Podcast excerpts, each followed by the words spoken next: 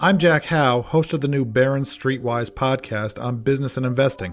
Each week, we hear from company chiefs and analysts about profound changes facing investors. We've heard from Disney's Bob Iger about the future of movies and theme parks, CVS's Larry Merlo about stores providing more health services, and Ford's Jim Hackett about how the pandemic might change the car business.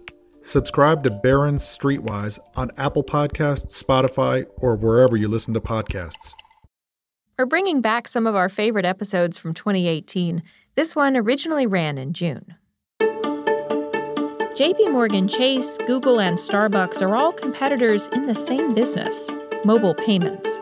They're pouring millions of dollars into smartphone wallets, even though consumers are still reaching for their leather ones. There's been this enormous race among technology companies like Apple and Google, retailers like Walmart, especially, and then all these big banks, not just JP Morgan Chase, but Wells Fargo, Bank of America, Citigroup, and regionals, trying to figure out how do we help consumers pay for transactions in person using their phone.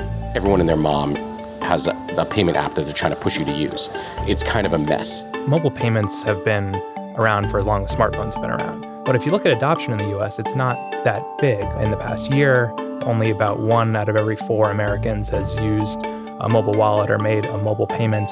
This episode, we look at societies where people leave the house without a wallet and why we're still far from this becoming a reality in the US. The future of everything. A look ahead from the Wall Street Journal with Jennifer Strong.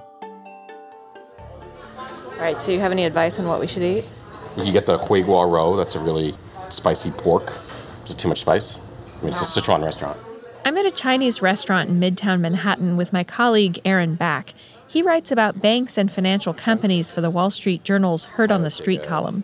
He spent nine years working in China, so he takes the lead on ordering lunch. Hmm.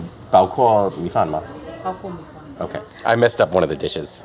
That's all right. You're forgiven. During Back's time reporting in China, he watched its consumer culture transform from a cash based economy to one that's walletless. When I first arrived in Beijing, it was 2007. At that time, it was mostly a cash economy. Personal checks never existed in China. Credit cards, very low penetration in China. You paid cash at restaurants. I used to pay my rent in cash to my landlord. And when I showed up to rent my apartment, I had to pay like three months' deposit. So I had to bring like a shoebox of cash to pay my deposit. And people would travel with like a purse full of cash when they went around the country. But online shopping changed the country's cash economy. Alibaba is China's, and by some measures, the world's, biggest e commerce company. As business grew, it needed a way to handle money. So they developed this Alipay system, which is kind of similar to PayPal. The key feature is that it had a kind of escrow where you had to certify that you were happy with what you got, and then the funds were released to the seller. That was really important because China's kind of a low trust society. There's a lot of scams, a lot of people are afraid of getting ripped off. So the fact that Alibaba was able to develop this very secure payment system really showed people the potential, you know, made people feel safe not using cash. Once Alipay built trust, another payment service came in and pushed mobile payments into more people's hands. What really turbocharged it was the development of WeChat Pay. So WeChat Pay is built around Tencent, which is the sort of biggest Chinese social network. It's really the ubiquitous app that all Chinese people use to chat and socialize. And so WeChat Pay became a payment service kind of attached to WeChat. And so the early applications for WeChat Pay were very person to person, very mobile, very social. It was extremely useful for splitting checks and things like that.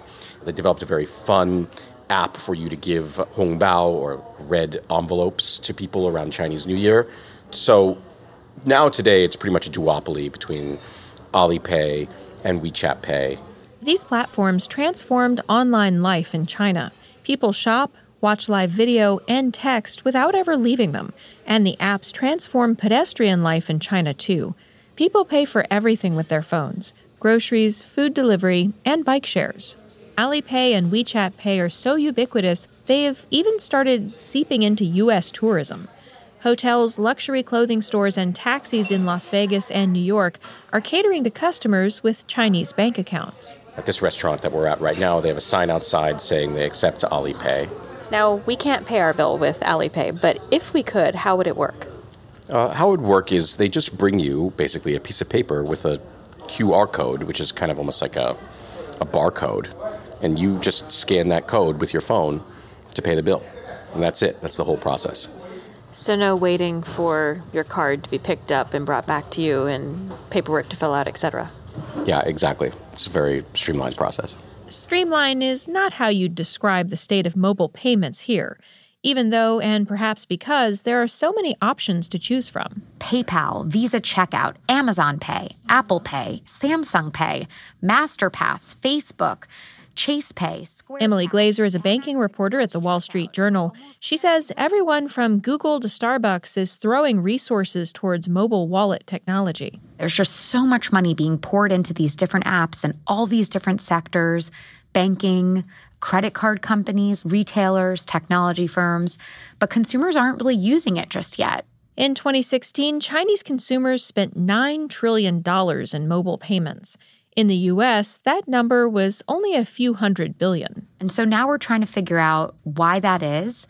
And the companies are trying to figure out what's going on and how they can be as relevant as possible. Why aren't Americans using mobile wallets? One theory is there aren't systemic problems here pushing them ahead. Remember, the mobile payment revolution happened in China because people were schlepping around shoeboxes of cash.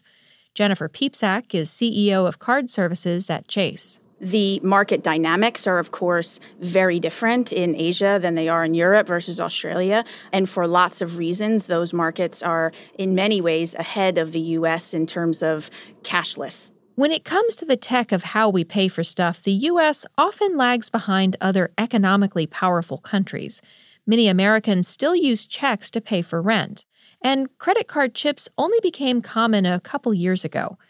Contactless or tap and go credit cards have been slow to take off too. The swipe wasn't broken, so a customer wasn't necessarily looking for or in need of a better solution to the swipe.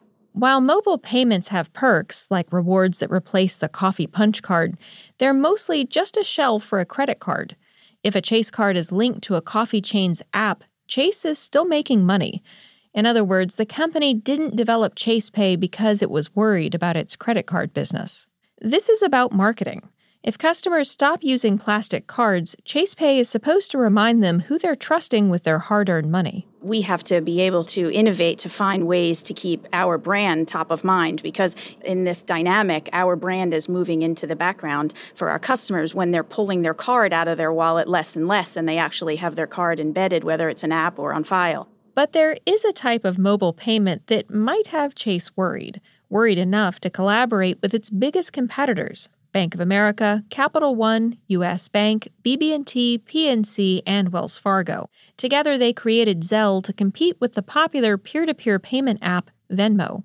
Again, the Wall Street Journal's Emily Glazer more and more consumers began using it, and the banks realized that they didn't want to just be connected through the back end. They really wanted to have their own systems, their own compliance, their own controls. But it makes sense that Venmo is the leading social payments app because it's owned by PayPal, the original peer to peer payments platform, invented before the smartphone.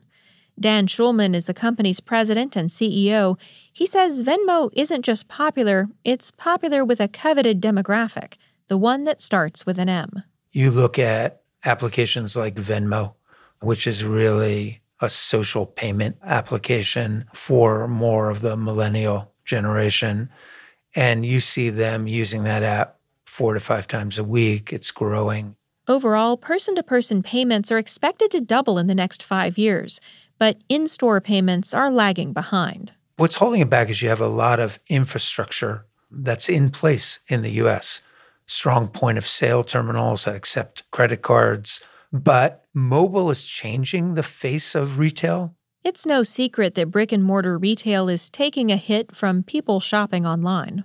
And more and more retailers are understanding that the distinction between online and in store is going away and that mobile is the dominant device where people are beginning and ending their shopping journeys. And so they're beginning to write applications that encourage people to use their mobile phone for their shopping experience. And digital payments is embedded in those applications. And as more and more of retail moves to understanding that the mobile phone can allow them to have a much more intimate relationship with their customer, I think you're going to naturally see digital payments explode in the US. Once everything goes digital, there will also be a digital record of everything we buy. That information is valuable to businesses. When a user pays someone for dinner with the sushi emoji, Venmo collects that data. Privacy is something U.S. consumers are more worried about than those in mobile forward China. But none of these issues have stopped other countries from ditching the physical wallet. M Pesa is a mobile to mobile phone payment system that was developed here in Kenya and piloted here for the first time in late 2007, early 2008. The original intention was actually quite experimental and a little out there. Matina Stevis Gridneff is the Wall Street Journal's correspondent in Africa, where most people don't have bank accounts. People who want to praise African economies call it leapfrogging. They say that Africa has leapfrogged traditional banking systems. That might sound cool, but then if they've leapfrogged that, what is there? Well, until the late thousands, not much was there other than cash. Cash, of course, is not the best way to handle money. It was hard for families to transfer money across villages, and it wasn't safe. It also meant people had a hard time saving and keeping a ledger of what they had. What that translated to was persistent poverty, was that people were not able to transact for simple things like buying fruit and vegetables but they also were cut out of a whole host of financial services that we take for granted, like applying for a small business loan to set up a shop, like applying for a mortgage to finally buy a house for their families. Kenyans couldn't access cash. This was a problem in a country where breadwinners often travel to cities to work and send money to family in rural areas. But Vodafone, a telecommunications company, had an idea. If cell phones connect people across satellites, why can't they connect them financially too? It created M-Pesa and set up kiosks across the country where cash could be deposited and withdrawn. The cell phone acts as a sort of debit card, sending money by SMS to people or businesses. The M-Pesa interface looks like something out of the 90s. At the same time, it was incredibly intuitive in its simplicity, and people loved it. Stevis Gridneff uses M-Pesa along with more than half of Kenya, 26 million people. She went to her local market in Nairobi to show us it's as easy as sending a text message. We've just arrived at my local little shopping area. There's a small petrol station, a small supermarket, a grocery, and my favorite florist. His name is Chris. Hey, Chris. Hi, how are you? All good, thank you. So, what do you have for me today? I see you've got loads of roses. Yes. What is the name of these ones? Uh, these are called onis. Yeah. With these small white little flowers. Let's get one of those. Now let's find something with a bit of color to throw in there. How about these dark red ones? Yeah, these are called chrysanthemum. If you can put it in plastic for me, please. Nice one, Sawa, Santa Sana. 650 Kenyan shillings, and that is roughly six and a half dollars. Yes. And you can take M-Pesa? Yes, yes. So I'm just on my smartphone, I'm opening up the M-Pesa app. Can you tell me your number? Okay, 0726 973 460. And then I press done. The next screen asks me for my PIN. It's a four digit PIN, and I punch it in, and I immediately get a confirmation. So, have you received it now? Yes, I've received it. Excellent, thank you. For the U.S. to embrace mobile payments like Kenya and China, different types of institutions, like doctors' offices and real estate companies, need to accept them. The mobile wallet must replace everything in a wallet, not just a credit card.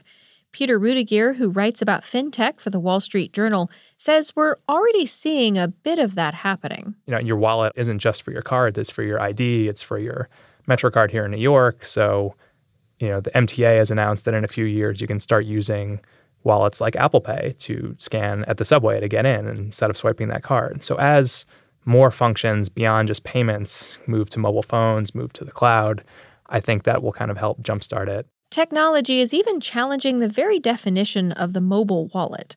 The Apple Watch has Apple Pay. The first Amazon Go store opened this year in Seattle, where shoppers never visit a register. Alexa can purchase items by voice activation, and users may soon be able to use it to send money to friends and family. Smart devices like refrigerators can order milk when it senses it's low. And then you have kind of the, the next gen technologies like, you know, VR and facial recognition and all that kind of stuff. If you're in a VR game and you, you know, blink twice or whatever the kind of method is that you say it is, that you're going to be able to pay for stuff or pay for virtual goods. One day we might ditch smart wallets altogether. In facial recognition, is it going to read your lips and say that I want to pay for this? Is it going to see you nod? It, there's any kind of gesture that you can attach to this is a way we're going to start paying for things. Maybe it'll be something like if you just make the signal for a swipe a card with your hand, like that's enough to say, okay, we're going to charge this person for it. And all of these industry changes could influence the way we look at money itself. One thing that digitizing payments allows you to do is make currencies out of things that weren't currencies before. You know, honestly, anything can become a currency. The Future of Everything is a production of the Wall Street Journal. This episode was produced by Kristen Schwab with help from Peter Rudegeair, Matina Stevis Gridneff, Emily Glazer, and Aaron Back. Our technical director is Jacob Gorski.